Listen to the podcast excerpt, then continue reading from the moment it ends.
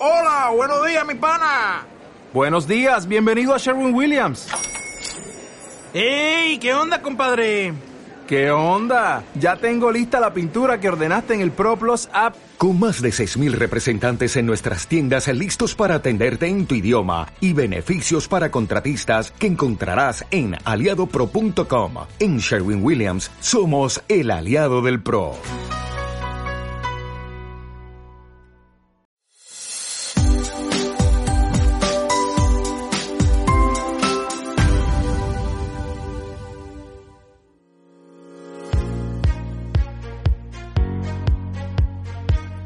Si está buscando una propiedad en San Antonio, Texas, contacte a Rosario Crutchfield, agente de bienes raíces con 17 años de experiencia en el mercado inmobiliario. Llámela al 210-535-1151. Luce espectacular este verano con los tratamientos corporales que te ofrece Perfect Touch Med Spa. Haz tu cita hoy al 210-737-3328 y menciona al día para recibir un 10% de descuento. No esperes más. Si estás listo para aprender inglés o español, inscríbete ahora en Rainbow Language Academy, programas especializados con certificación. Haz tu cita llamando al 210-745-8370 o a través de la página rainbowlanguageacademy.net.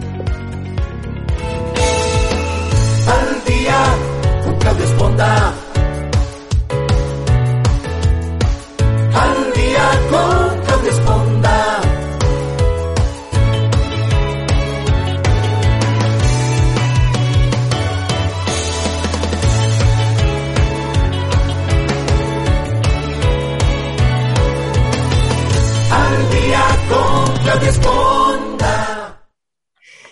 Muy buenos días. Qué bueno que nos acompañan esta mañana aquí nuevamente en el programa Al Día. Yo soy Claudia Esponda, saludando a toda la gente que nos hace favor de seguirnos a través de nuestras plataformas en Spotify, en iTunes, en Amazon Music, en Facebook, en YouTube y en tantas otras que afortunadamente estamos para su disponibilidad, para su comodidad, para que usted pueda escucharnos a la hora que quiera, el día que quiera.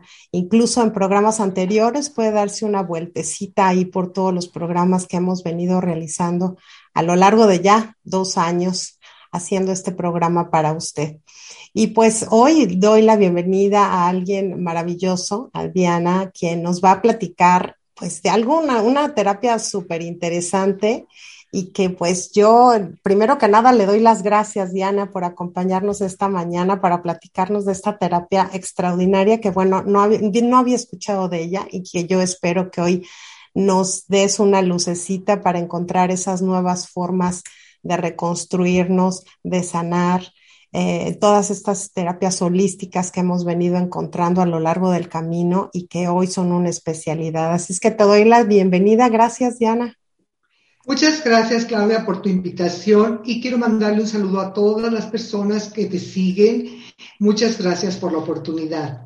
No, pues va a ser un, una extraordinaria plática. Nos vamos a echar un, buen chal, como dicen en mi pueblo, hablando un poquito de, esta terapia. Bueno, voy a presentarles brevemente a, a Diana Villavicencio, Villavicencio, perdón, que hoy nos acompaña. Ella es licenciada en psicología, cuenta con una maestría en psicología clínica por la Universidad Autónoma de Morelos.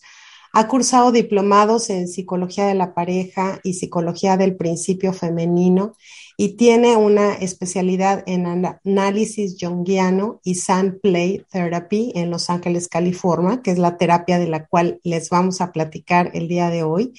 Es asesora en procesos creativos, capacitadora en la técnica del cajón de arena o Sand Play, que es lo que, que es el tema de hoy para profesionales en la salud y es conferencista y tallerista.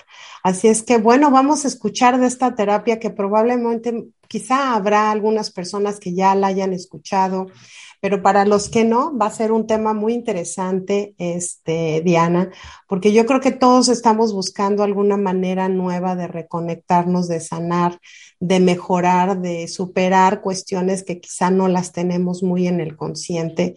Y yo espero que esta sea una oportunidad para entender que hay otras alternativas y que puede ser esta, pues la adecuada, la que nos sienta bien, la que nos em, este, envuelve perfectamente para descubrir esas, esas cuestiones que podemos superar el día de hoy. Entonces, yo quisiera que empezáramos platicando, pues obviamente con la, con la pregunta de, de inicio, que nos cuentes qué es esta terapia de Sandplay, cuándo se inició, quién la originó, de dónde surge, todas esas preguntas de, de, para los que no sabemos. Platícanos un poquito, Diana. Con mucho gusto. Bueno, esta terapia se inició ya hace mucho tiempo por la psiquiatra infantil Margaret Lowenfeld. Ella era inglesa y buscaba una forma de dar alivio a sus pequeños pacientes de manera que no fuera a través de un relato verbal, porque los niños no están preparados para tener un vocabulario, una forma de comunicarse compleja. Y entonces ella encontró un libro también de un inglés eh, de eh, Herbert George Wells. Él, es, él fue un escritor de ciencia ficción y acostumbraba a jugar con sus hijos con unas miniaturas eh, creando mundos. Estaba el mundo marítimo, el mundo del viejo oeste, etc. Y él escribió un libro autobiográfico en el que plasmaba las fotografías y cómo jugaba con sus hijos, porque él estaba convencido que el juego ayudaba a formar buenos, eh, buenos hombres, buenas mujeres. Entonces ella se inspiró en, en, estas miniaturas y las incluyó en su consultorio.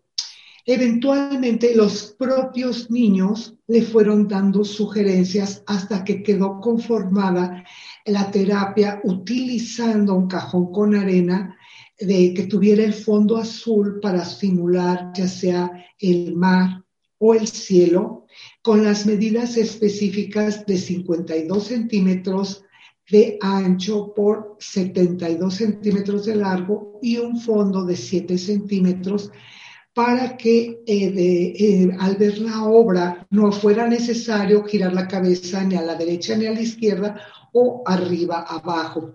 Y así surge eh, esta terapia. Se inició en 1929 pero el problema es que Margaret Lowenfeld no pertenecía a algún grupo específico, como por ejemplo el grupo de los psicoanalistas, etcétera, y por lo mismo no fue tan conocido porque no había un grupo que le diera eh, impulso. Eh, por ahí de la década de los 50, una analista junguiana, la doctora Dora Kalf, se interesó mucho por esta técnica eh, inclusive Jung la animó porque él sabía que ella tenía como un toque especial con los niños y honestamente la terapia junguiana no tiene mucho que ofrecer para los niños. Entonces decidió ir a estudiar y platicó con la doctora Lowenfeld y para distinguirla, distinguir ambas terapias que aunque las dos usaban un cajón con arena, eh, la, la, doctora Cal se eh, dedicó y la estableció para la terapia junguiana con los arquetipos, con toda la teoría eh, del desarrollo infantil para la psicología analítica. Entonces, a partir de entonces, la junguiana se denominó Sand Play. Y la doctora Calf fue más allá de esto ella salió de su, Suiza y se dedicó a recorrer el mundo para darla a conocer. Obviamente la dio a conocer a las comunidades junguianas, pero también estaban invitados a participar personas que no tuvieran como modelo teórico principal la psicología analítica. Entonces mucha gente empezó a llamarle Sandplay, aunque no fueran junguianos. Eventualmente la doctora Kass, viendo que era importante mantener una unión de las personas capacitadas eh, formó lo que eh, actualmente todavía existe, la, eh, la, Asociación Internacional de Terapeutas de St. Clair. Tiene sede en Suiza, tienen ya muchos años funcionando y ellos emiten dos journals anuales en el que se plasman todos los avances, los nuevos descubrimientos y tienen normas muy claras para certificar terapeutas con esta técnica. Así fue que fue creciendo, eh, pues en todo el mundo. Tengo entendido que, por ejemplo, en Japón pegó muy fuerte, es una técnica muy cotidiana ya. Y eh, en México la historia es un poco diferente. Aquí nos hemos tardado un poco más en poder integrarla. Pero esa más o menos es la historia brevemente contada. Pues, pues es muy interesante porque por lo visto muchos psicoanalistas están tratando de buscar nuevas herramientas para enriquecer su práctica, ¿no? Es, es buscar esa manera de conectar pues con el consciente, con el inconsciente de las personas de una manera pues más, digamos que más eh, natural, ¿no? Como es el juego, me imagino.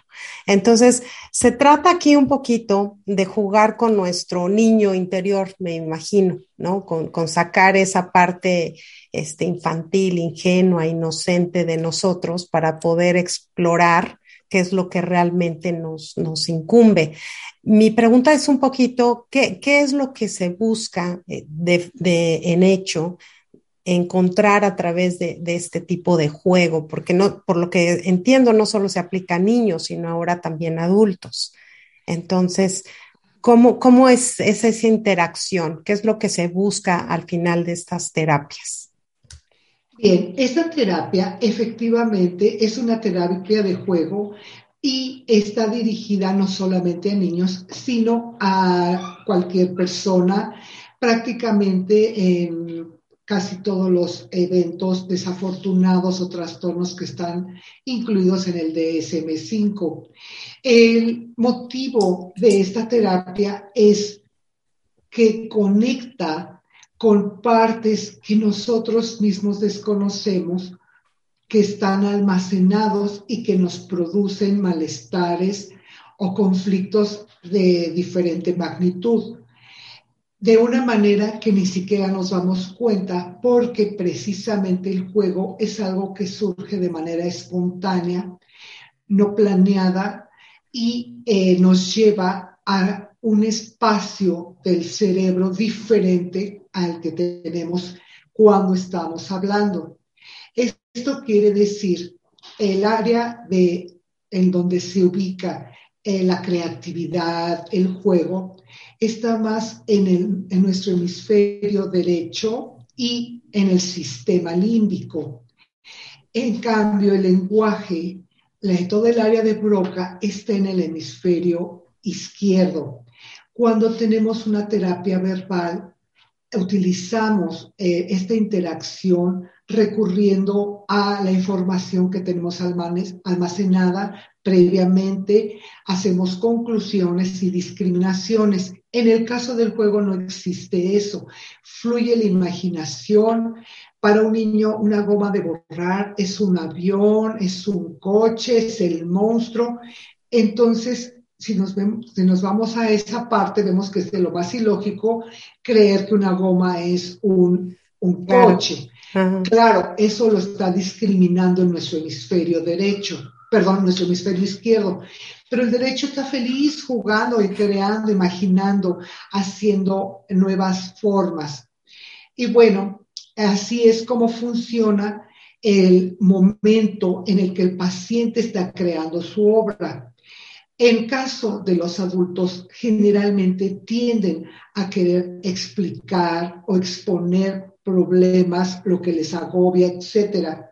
Entonces se complementa su obra con un relato verbal y entonces aquí tenemos un enriquecimiento mayor porque ya estamos involucrando todas estas imágenes y este aspecto creativo de nosotros con la parte racional que nos, para explicar lo que está pasando. Y de esta manera la curación sucede de manera mucho más rápida porque involucra a fondo ambos hemisferios.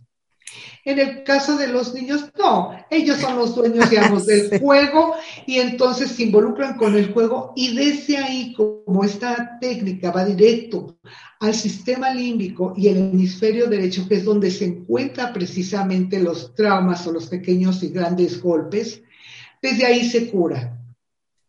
Ya, me parece muy, muy cierto, porque yo creo que todos los que de alguna manera hemos ido a terapia o hemos platicado con algún psicólogo, aunque sea tu mejor amiga, siempre cuidamos mucho lo que decimos o lo interpretamos o le ponemos sal y pimienta para, para que no parezcamos tan malos, ¿no? Para que no parezca todo tan terrible. Yo creo que siempre estamos tratando de, darle forma a lo que sentimos, a lo que pensamos y a nuestras experiencias cuando los hablamos, pero yo creo que, en una terapia de juego, pues sale tu ser real, ¿no? Tu ser interno es lo que, lo que trato de entender, entender qué pasa con esta terapia, ¿no? Efectivamente, es así tal y cual funciona esta terapia. Salen eh, situaciones que la gente no se explica. Y como dices tú, es una terapia mucho, muy amigable porque no precisa de que los pacientes eh, cuenten toda su historia, que en muchas terapias es indispensable. Eso genera generalmente mucha incomodidad o franco rechazo. Eh, por otro lado, eh, es como una parte de natural que va surgiendo, que, que el paciente explica de las figuras algo, pero aparte las figuras eh, tienen un simbolismo que tiene desde hace siglos. Entonces recibimos y percibimos una doble comunicación, los terapeutas, y esto se lo compartimos al paciente porque él puede colocar determinadas figuras eh, indicando que esa es pues su familia, esa es su abuelita, su mamá, etcétera, etcétera. Pero la forma en que están colocadas las figuras, la zona en la que están colocadas y cómo se relacionan con las demás figuras, dan muchísima más información de lo que él verbalmente está diciendo. Y esto solo por poner un caso pero efectivamente además es relajante que la persona en lugar de repetir una, una situación que le, o que inclusive es retraumatizarlo en casos graves, que pueda eh, expresarse a través de unas figuras, de que puede destrozar al lobo, de que puede matar al soldado. O sea, eso está dando un alivio inmenso que de otra manera no es tan fácil llegar a él, a menos que sea un, este, un tiempo prolongado, de tal forma que ya haya bien establecida una confianza, un rapport ideal para que empiecen a surgir partes dolorosas. Pero esto puede llevar muchísimo más tiempo y en cambio en el cajón con arena es prácticamente cotidiano que cada obra está sacando y sacando información y dolores, sentimientos, emociones atoradas. Qué interesante. Además, bueno, yo, yo me pregunto, porque pues ya vi que tienes atrás de ti, este, para la gente que nos escucha, bueno, tiene un librero lleno de pequeñas figuras, si las alcanzan a ver la gente que nos ve, pero ¿cómo le das valor o cómo le das significado a cada una de esas figuras? Es decir, el, paciente elige, o sea, tú le das un tema y él elige esas figuras y entonces, ¿cómo se le da un sentido y un valor de significado profundo a esas figuras? Eh, bueno, eh, aquí no he aclarado, perdón, una omisión de mi parte, que para realizar este tipo de terapia es importante tener de preferencia dos cajones con arena. ¿Por qué?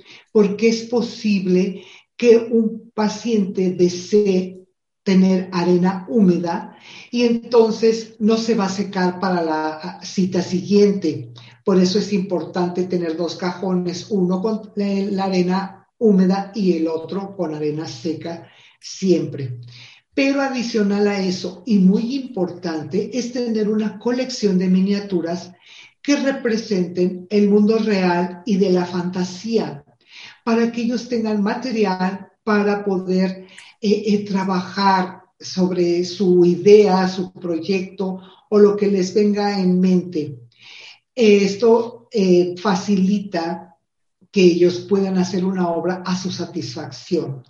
El acomodo de las miniaturas también tiene un orden, vamos a decir, estratégico, de tal manera que puedan ellos ir descendiendo hasta arriba están las cuestiones religiosas, espirituales, mitológicas, y va descendiendo el ser humano, los animales de la granja, los domésticos, los animales salvajes de la selva, de la tundra, los peces, etc.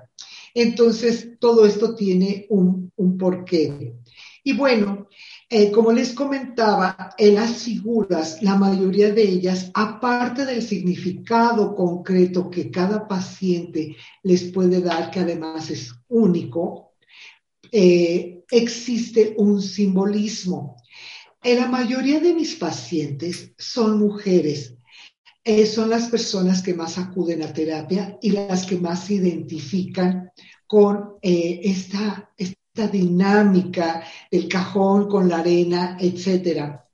Y bueno, eh, antes, eh, una de las premisas de la doctora Calf siempre fue, el día decía una frase que la repetimos todos los de Sandplay, que hay que procurar tener un espacio protegido y libre. ¿Por qué? Porque van a surgir elementos muy frágiles que la propia persona no conoce y hay que tener preparado ese ambiente cálido, receptivo, para que surjan estos elementos que están produciendo dolor.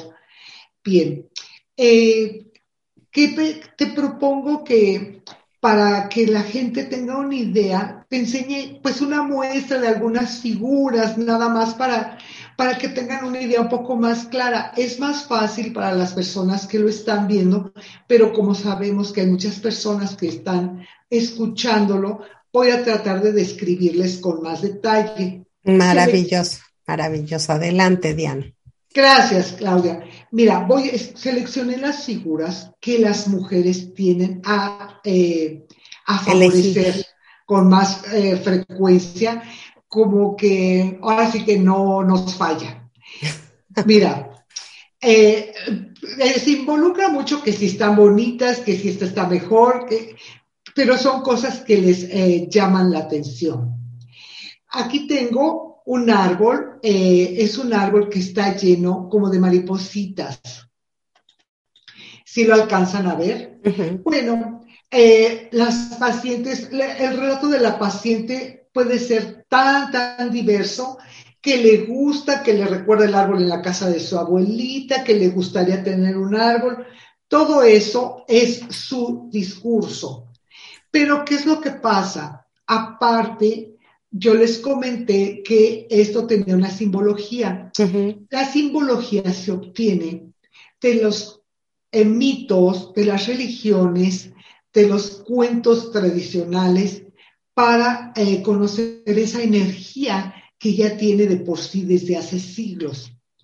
En el caso del árbol es un símbolo universal, tiene muchísimo simbolismo y para obtener el simbolismo recurrimos o bien directamente a Jung que habla con frecuencia de lo que significa eh, determinadas eh, partes de la naturaleza, etcétera, y también a los diccionarios de símbolos.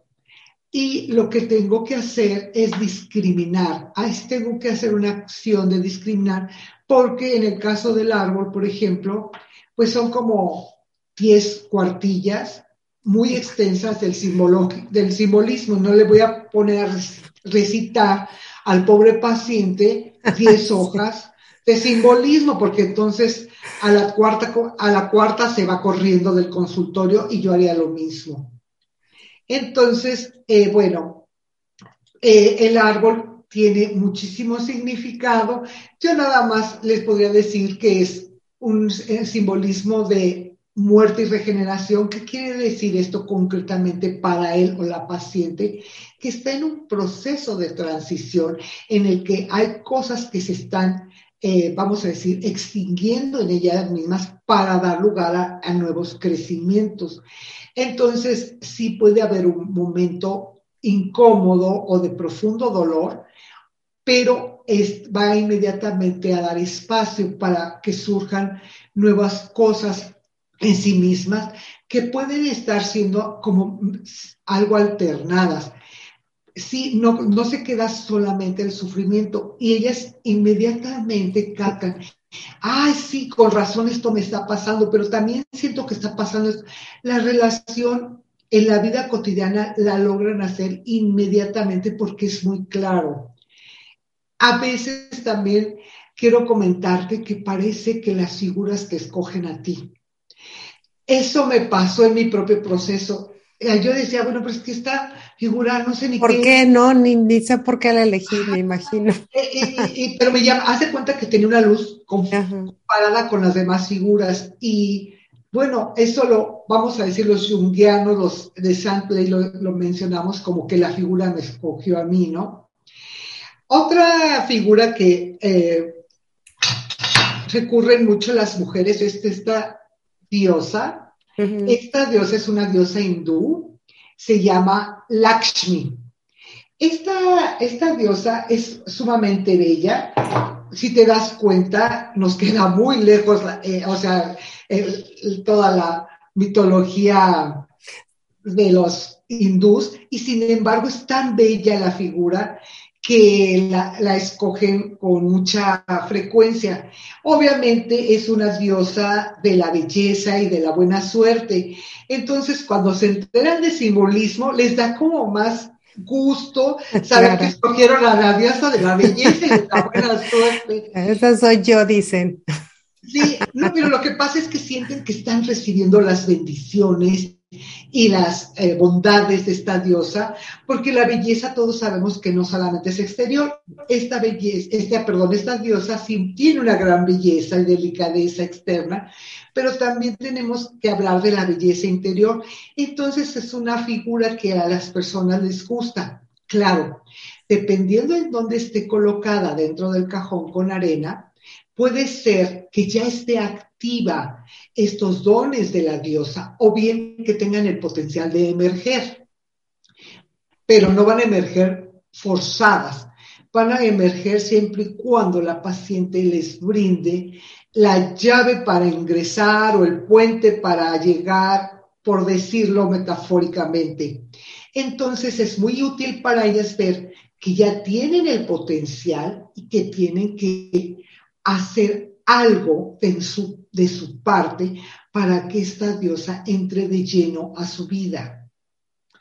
Eso, le digo, depende mucho de cómo está colocada dentro del cajón con arena. Ahora te voy a presentar un simpático perrito. Este perrito melenudo, ay, cómo les gusta.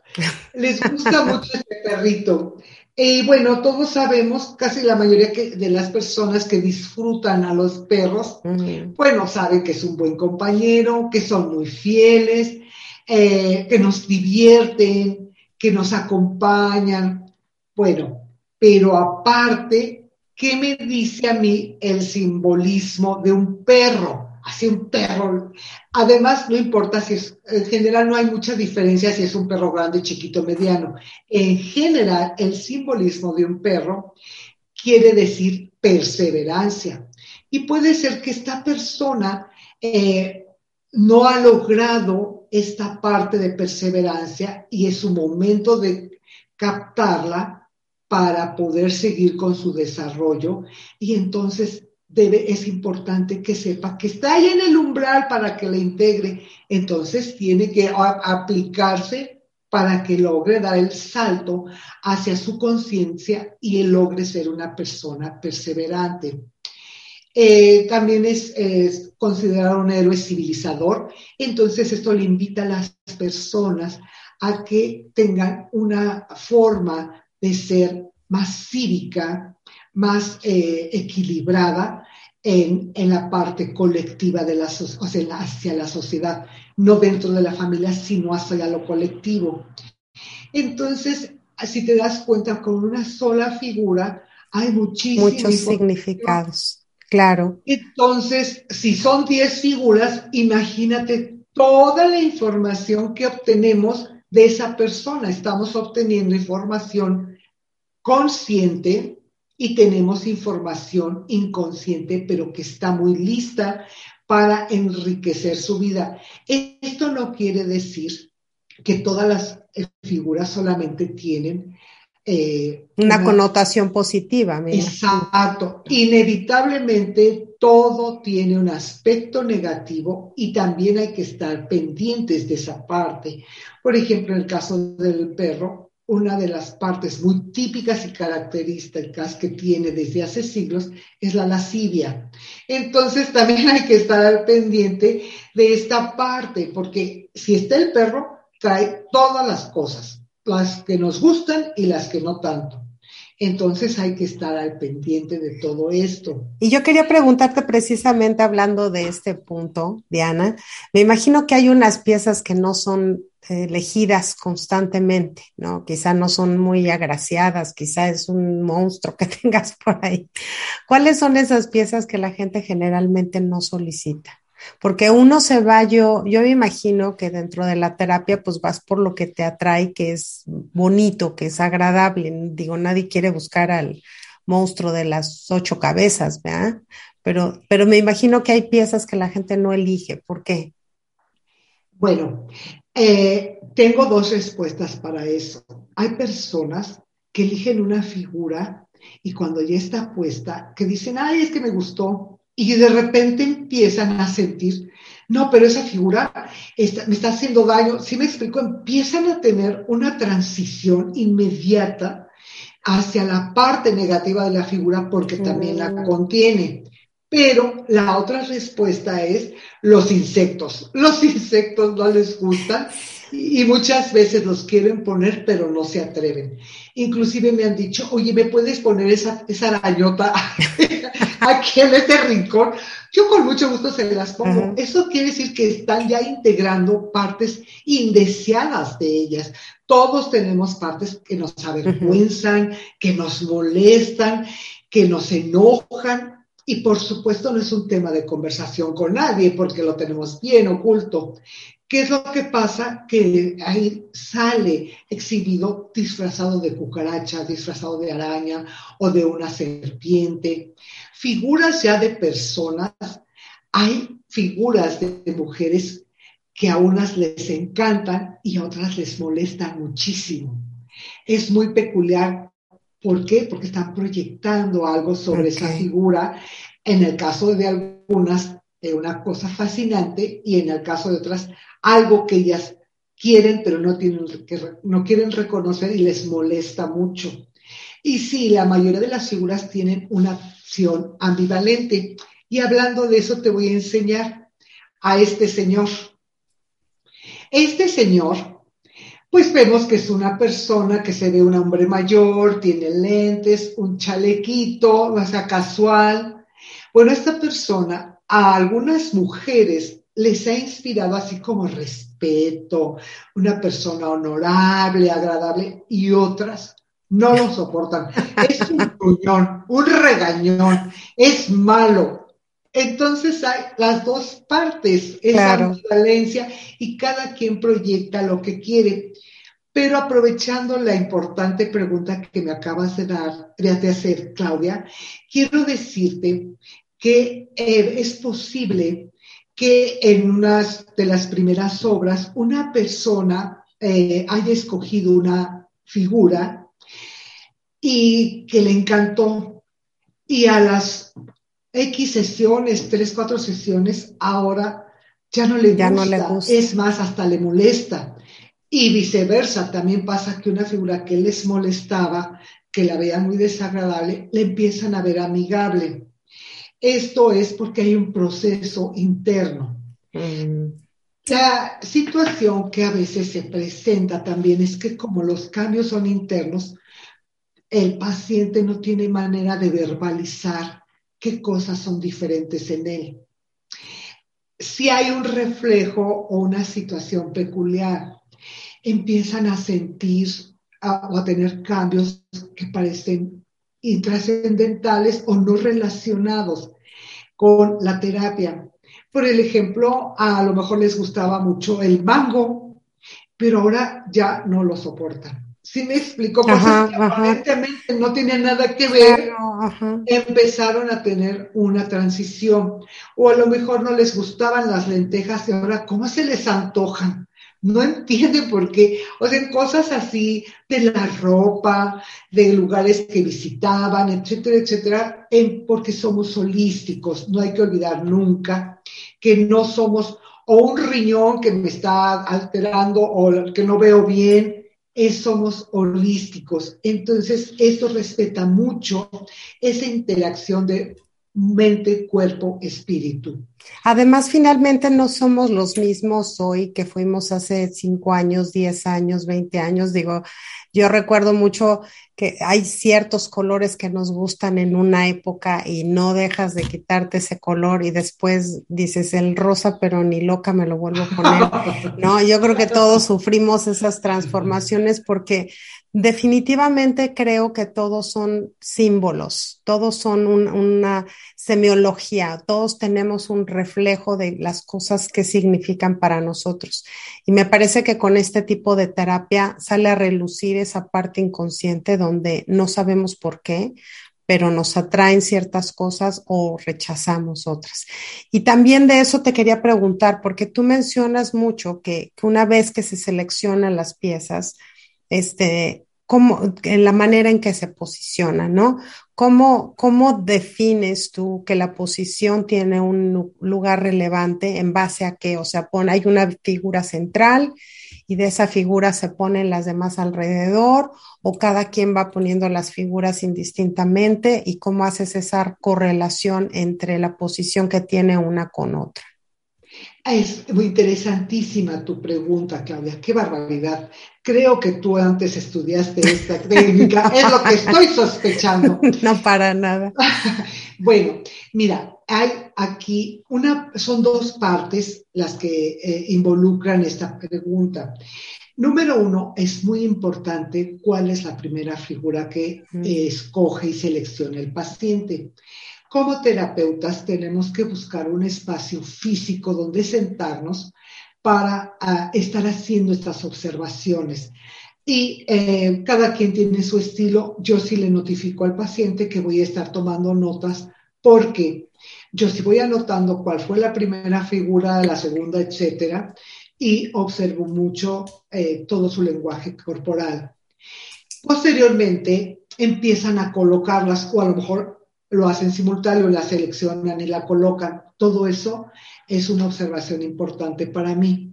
Pero con respecto a correlacionar dónde están y todo esto, hay unas eh, gráficas o más bien unos diagramas en los cuales se representa metafóricamente los espacios inconscientes dentro del cajón.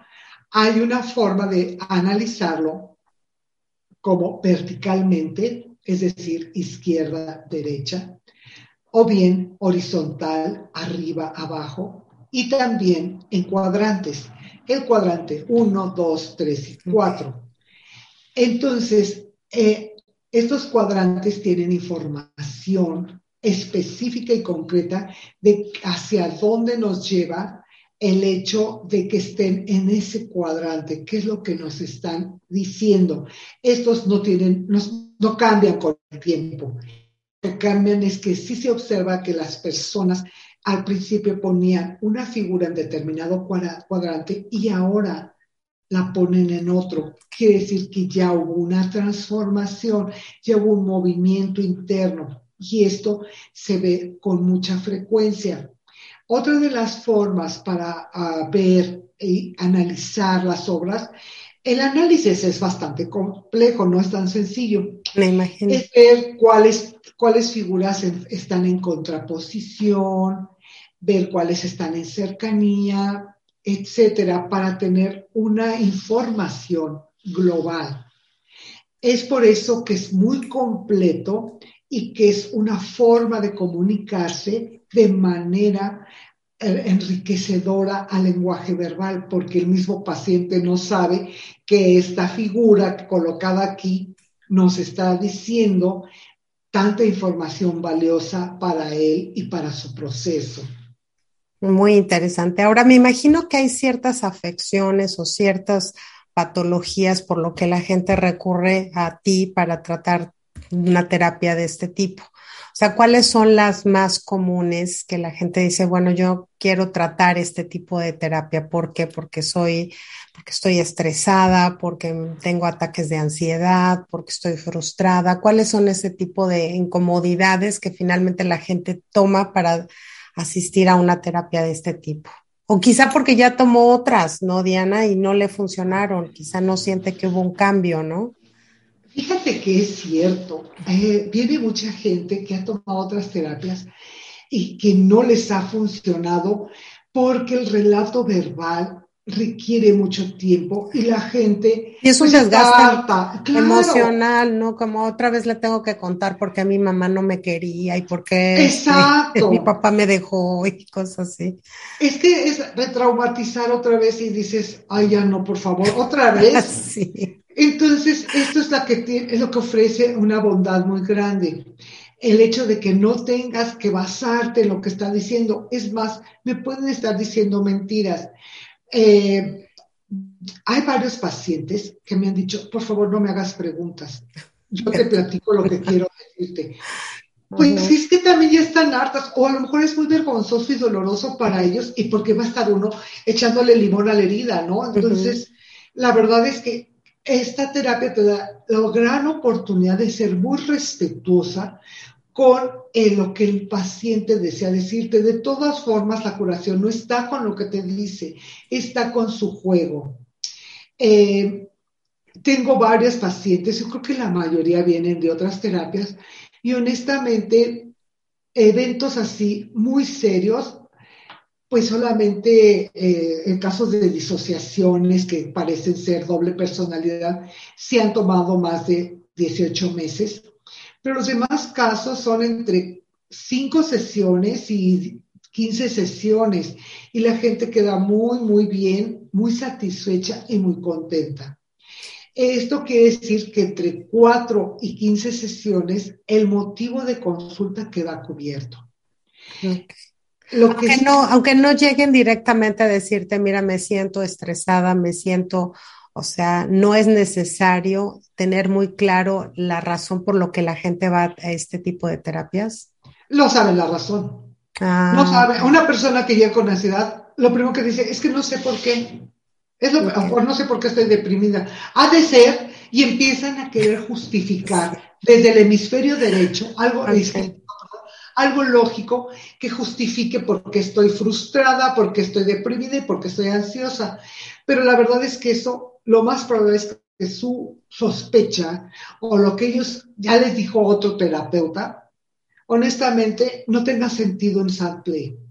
Okay. A lo mejor lo que yo observo es precisamente que esta hada, esta hada que pusieron, es la que les está provocando. ¿Qué es esta hada? Pues no sé, es el hada de ella que les está provocando la ansiedad y todo lo que simboliza.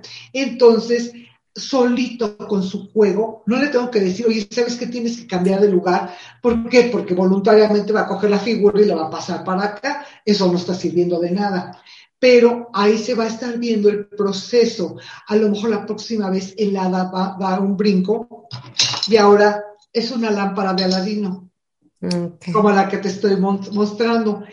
Pero ella le dio el mismo significado, es que quiere una magia, igual que la hada, pero ella la pone en otro lugar, ¿qué crees? La magia ya, la magia ya está sucediendo. Internamente está viendo movimientos. Quiero informarles a todos ustedes eh, que así como nuestro cuerpo tiene la capacidad de vencer, bueno, de luchar y la mayoría de las veces vencer infecciones eh, o pequeños problemas que se presentan en nuestro organismo sin que siquiera nos demos cuenta. No sabemos cuántas veces eh, al respirar. He respirado eh, hepatitis, salmonela y no me ha pasado nada. ¿Por qué? Porque mi organismo rápidamente entró en acción y ni me enteré. Con la que pasa lo mismo. Tiene una capacidad autocurativa. ¿Cuál es el problema?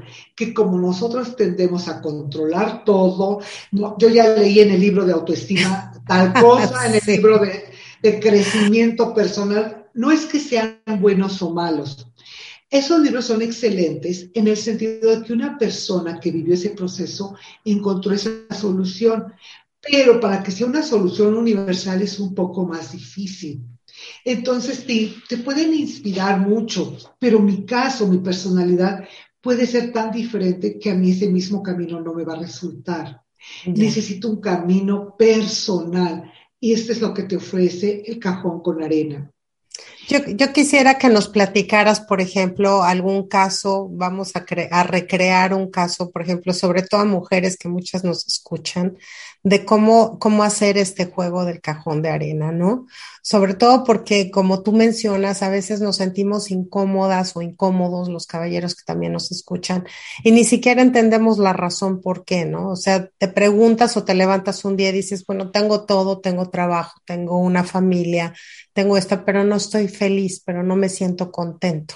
Entonces, igual y este tipo de terapias te ayudan a realmente, sin ser consciente, extraer de tu subconsciente eso algo que te tiene atorado en el pasado, una experiencia que fue traumática y que la dejaste o que supuestamente la superaste, no sé. Por eso me gustaría que hiciéramos de alguna manera un juego de esto para que la gente que nos escucha pueda, pueda entender cómo, cómo sería realizar una terapia así. Ya estamos aquí de regreso para el ejercicio que nos va a poner Diana.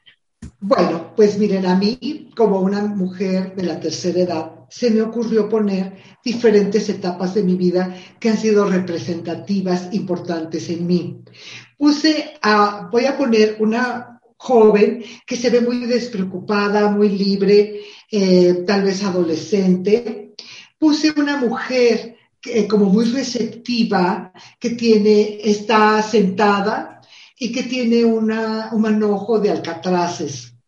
Y finalmente una mujer más adusta, más seria, pero como una, una, mujer eh, como plantada en sí misma, que esta yo la podría poner como la parte que estoy viviendo ahora.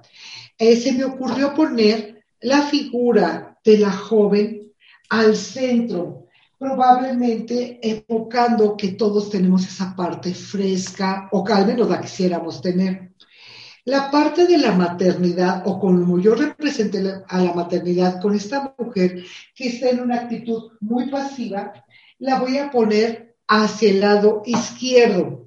Y la mujer que es eh, como más adusta, más formal, del lado derecho, las tres están en una línea. Bueno, pues, eh, número uno, es diferente el simbolismo de una joven que de una madre. En el caso de la joven, es como una promesa de lo que va a ser, el potencial que puede guardar, que depende solamente de ella y de sus circunstancias, lo que realmente va a, realizar, lo que se va a concretar de toda esa parte potencial que está latente dentro de ella. En el caso de la madre, a ver, aquí si no hay una incomodidad para muchas de, nosotras. Bueno, la parte positiva es que es la imagen, ahora sí que la, la imagen clara de lo nutricio, la sabiduría, lo protector, sustentador, amorosa.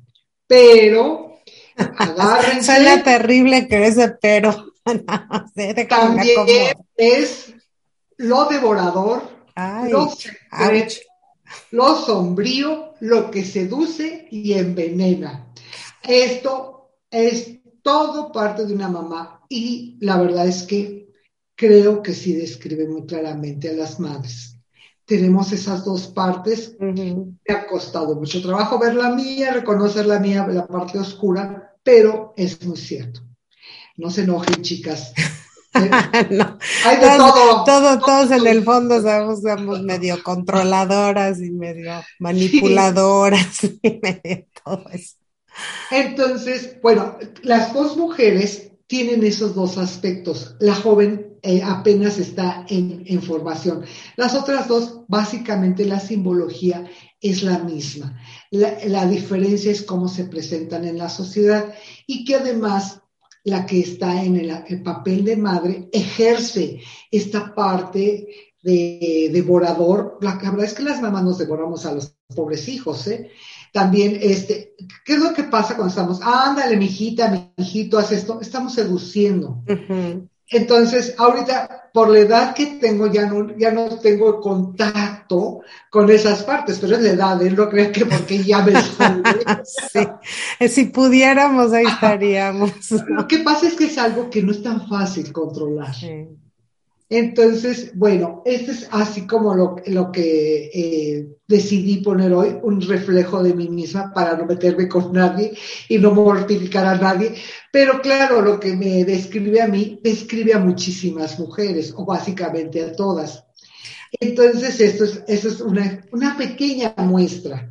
Entonces dime, Diana, haz de cuenta, cuando uno se presenta a tu consultorio y tiene una experiencia como este, cuando saques información de las dos personalidades o de las dos influencias que tiene cada figura, eso se lo lleva como un regalo para analizar cuál de las dos este, dinámicas le afecta en lo personal o cómo. O solo, no, o solo trabaja a nivel inconsciente y tú de repente al otro día sientes como que algo está cambiando en ti. No, platicamos al respecto. Digo, okay. Mira, por una parte tienes esta, esta situación de ser eh, nutricia, protectora, pero platícame de esta parte que a veces también nuestro exceso de querer controlar lastima, hace daño o limita a nuestros hijos. ¿Has revisado esta parte? Imagínate si le digo, eres que eres una devoradora. Sale corriendo y te demanda. Oye, esto no, no, va a ir para ser ofendida. Esto, sí. es una, esto yo lo sé para que pueda tratarlo con pinzas, porque cuando estamos platicando a alguien, oye, también habla de una parte que, es, que controla, que siente necesidad de que uh, para poner cierta disciplina a lo mejor caes en ser un poco rígida o, o a este o a, poco amable, poco suave, ¿cómo lo ves? Y empiezan a descubrirse y empiezan a sacar todo eso que también lo tienen atorado, pero tienen una ventaja, que no tienen un juez uh -huh. que está diciendo, ¿cómo te atreves? Porque el juez interno es más cruel que la terapeuta. Cierto. Y además viene de uno, digo, es como cuando uno no le gusta que critiquen a nadie más que uno. Ajá. Uno sí puede decir, no, nadie más, ¿no? Claro. Nadie puede, nadie puede decirte cómo eres más que tú misma.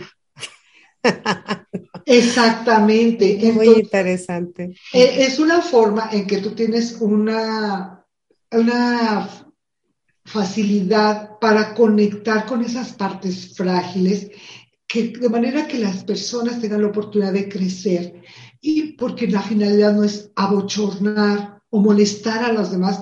¡Ah, qué bárbara! Mira, no va más, eres una devoradora. ¿No te da vergüenza? Horrible. No, no, no, no. Y es que además, pues también es parte de cualquier mujer. Somos así, entonces hay que tratarlo como lo que es, con naturalidad, pero entendiendo que lastima tener que alguien nos diga nuestras verdades. Y definitivamente el juez interior es muchísimo más cruel. Es terrible y despiadado, Ajá. sí. Y sobre todo las mujeres, ¿no? Solemos ser nuestras jueces más este, duras, ¿no? Pero bueno. Ay, también eso, eso se trabaja mucho. Aquí el juez interior se trabaja mucho porque además es una forma en la que nos culturizaron, es la forma en que nos enseñaron y educaron para caber en la sociedad. Uh -huh. Entonces ese juez nos hace muchísimo daño. Y ahí pues lo me, traemos cargando. Totalmente. Pues me parece muy interesante porque creo que cuando, te, cuando juegas, te liberas y dejas de ser el arquitecto, la enfermera, la secretaria, la mamá, o sea, te, te puedes, puedes ser esa niña y, y jugar libremente te permite pues realmente sacar lo que eres, ¿no? Que todos somos niños, todos somos esa parte inocente, ingenua, que finalmente saca lo que somos, ¿no? Me, encanta la idea, me encanta que hayas podido compartir esta experiencia. Yo sé que das cursos, pero ahorita nada más exclusivamente para profesionistas, ¿verdad? Para gente que tiene este contacto de terapias, para gente que no, así, así funciona, ¿no? Efectivamente, los la capacitación es exclusivamente para profesionales de la salud, pero eh, a raíz de la pandemia yo empecé a ofrecer conferencias gratis a las... El tema es el crecimiento femenino. Entonces, conferencias a mujeres muy interesantes utilizando los arquetipos jungianos que son muy atractivos, que Atenea, uh, y este, Artemisa, que nos falta de, de la diosa este, Estia, o sea, este tipo de cosas y también recurriendo a interpretaciones de películas. Vamos a tener eh, en pronto en la de Cruella, nada más estoy esperando que más gente la vea porque todavía hay personas, sobre todo en Europa, que no la han visto, fíjate. Ay, qué curioso. Ajá. no, bueno, yo tampoco la he visto, ¿eh? Ya ah, pues tienes que ir a verla para que puedas entrar a la, a la, porque tiene mucha información para nosotros. No, no solamente mala, o sea, es que hay muchos símbolos en las películas de los cuentos y entonces viendo qué es lo que me pueden dar a mí, con lo que yo puedo crecer. Y esto es muy interesante porque van descubriendo muchas cosas, van viendo un mundo aparte, el mundo de los símbolos. Maravilloso. Entonces, platícanos, para la gente que quiera tomar esa capacitación de Sandplay como profesionistas, te pueden localizar dónde y la gente que quiere escuchar tus conferencias o talleres, dónde. Bueno, yo aquí tengo unos teléfonos si tú me permites darlos. Sí, eh, mira, lo que sí le quiero pedir a todo el público, el favor de que manden WhatsApp. ¿Por qué? Porque la llamada, como recibí una llamada desde para ofrecerte seguros de no sé qué, hasta para decirte que tienen ahí a tu hija, la verdad es que yo ya no contesto el teléfono y además también si estoy en terapia no voy a estar cotorreando. Claro. Entonces yo les pido que me manden WhatsApp y con mucho gusto en la primera oportunidad que tengo eh, les respondo. Y eh, eso es uno de los medios eh, en donde yo promuevo y anuncio mis talleres y conferencias para mujeres, para el público en general, es precisamente en Facebook. Mi página es Terapia Play México. Ok, lo voy a poner en la, en la página de Facebook. Si usted nos escucha, también nos puede buscar en Facebook, pero en Facebook aparece Terapia Sant con ah. D Play México. Y el teléfono del WhatsApp para mandarle un mensaje, no llamen, es el más 52 777-128-8382. Voy a repetir.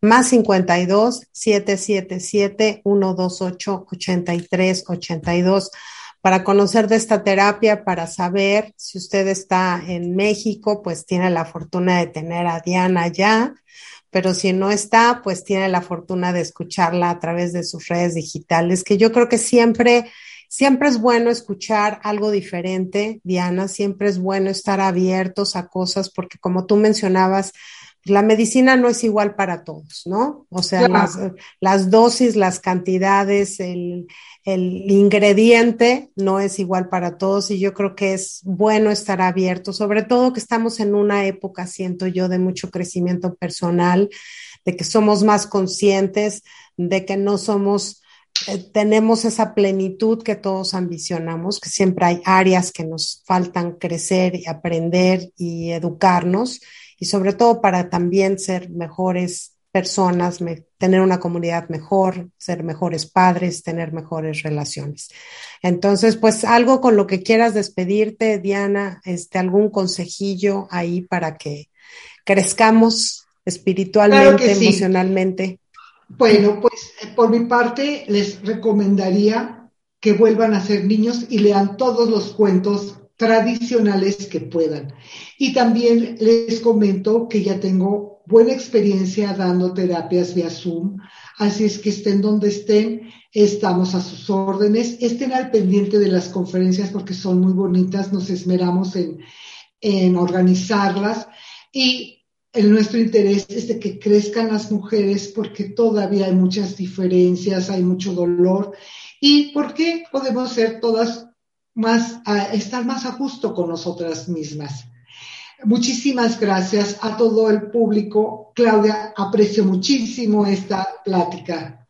No, pues yo la aprecio más, Diana, porque la verdad es que sí, yo, yo soy la más sabida de aprender y yo creo que abrirnos a nuevas terapias, sobre todo de este tipo, ¿no? Que, que enriquezcan, pues yo las aplaudo. Así es que, pues, perdón, ya saben, la doctora Diana Villavicencio en México, el teléfono se los recuerdo rápidamente, lo tengo por aquí. Es el más 52 777 128 83 82.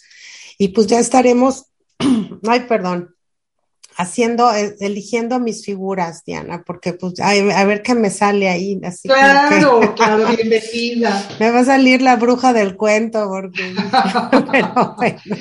Pero es para que sale, para que la podamos, podamos ser amigas de ella. Exactamente. Pues te agradezco mucho, Diana. Estaremos en contacto contigo. Espero que no sea la última vez que nos acompañe, sobre todo para platicar sobre estas cuestiones de la mujer que tanto nos interesan en al día. Muchas Con gracias. mucho gusto. Un honor. Hasta luego. Y gracias a todos ustedes por acompañarnos como siempre en Al Día. Les recuerdo que estamos todos los martes y jueves. Transmitimos desde San Antonio, Texas, con nuestros invitados que se encuentran, bueno, en España, en México, donde sea. Ahí los localizamos y los traemos aquí para ustedes en exclusiva. Así es que nos, nos vemos en el próximo programa de Al Día. Yo soy Claudia Esponda. Les mando un besito. Hasta la próxima. Al día con Claudia Esponda.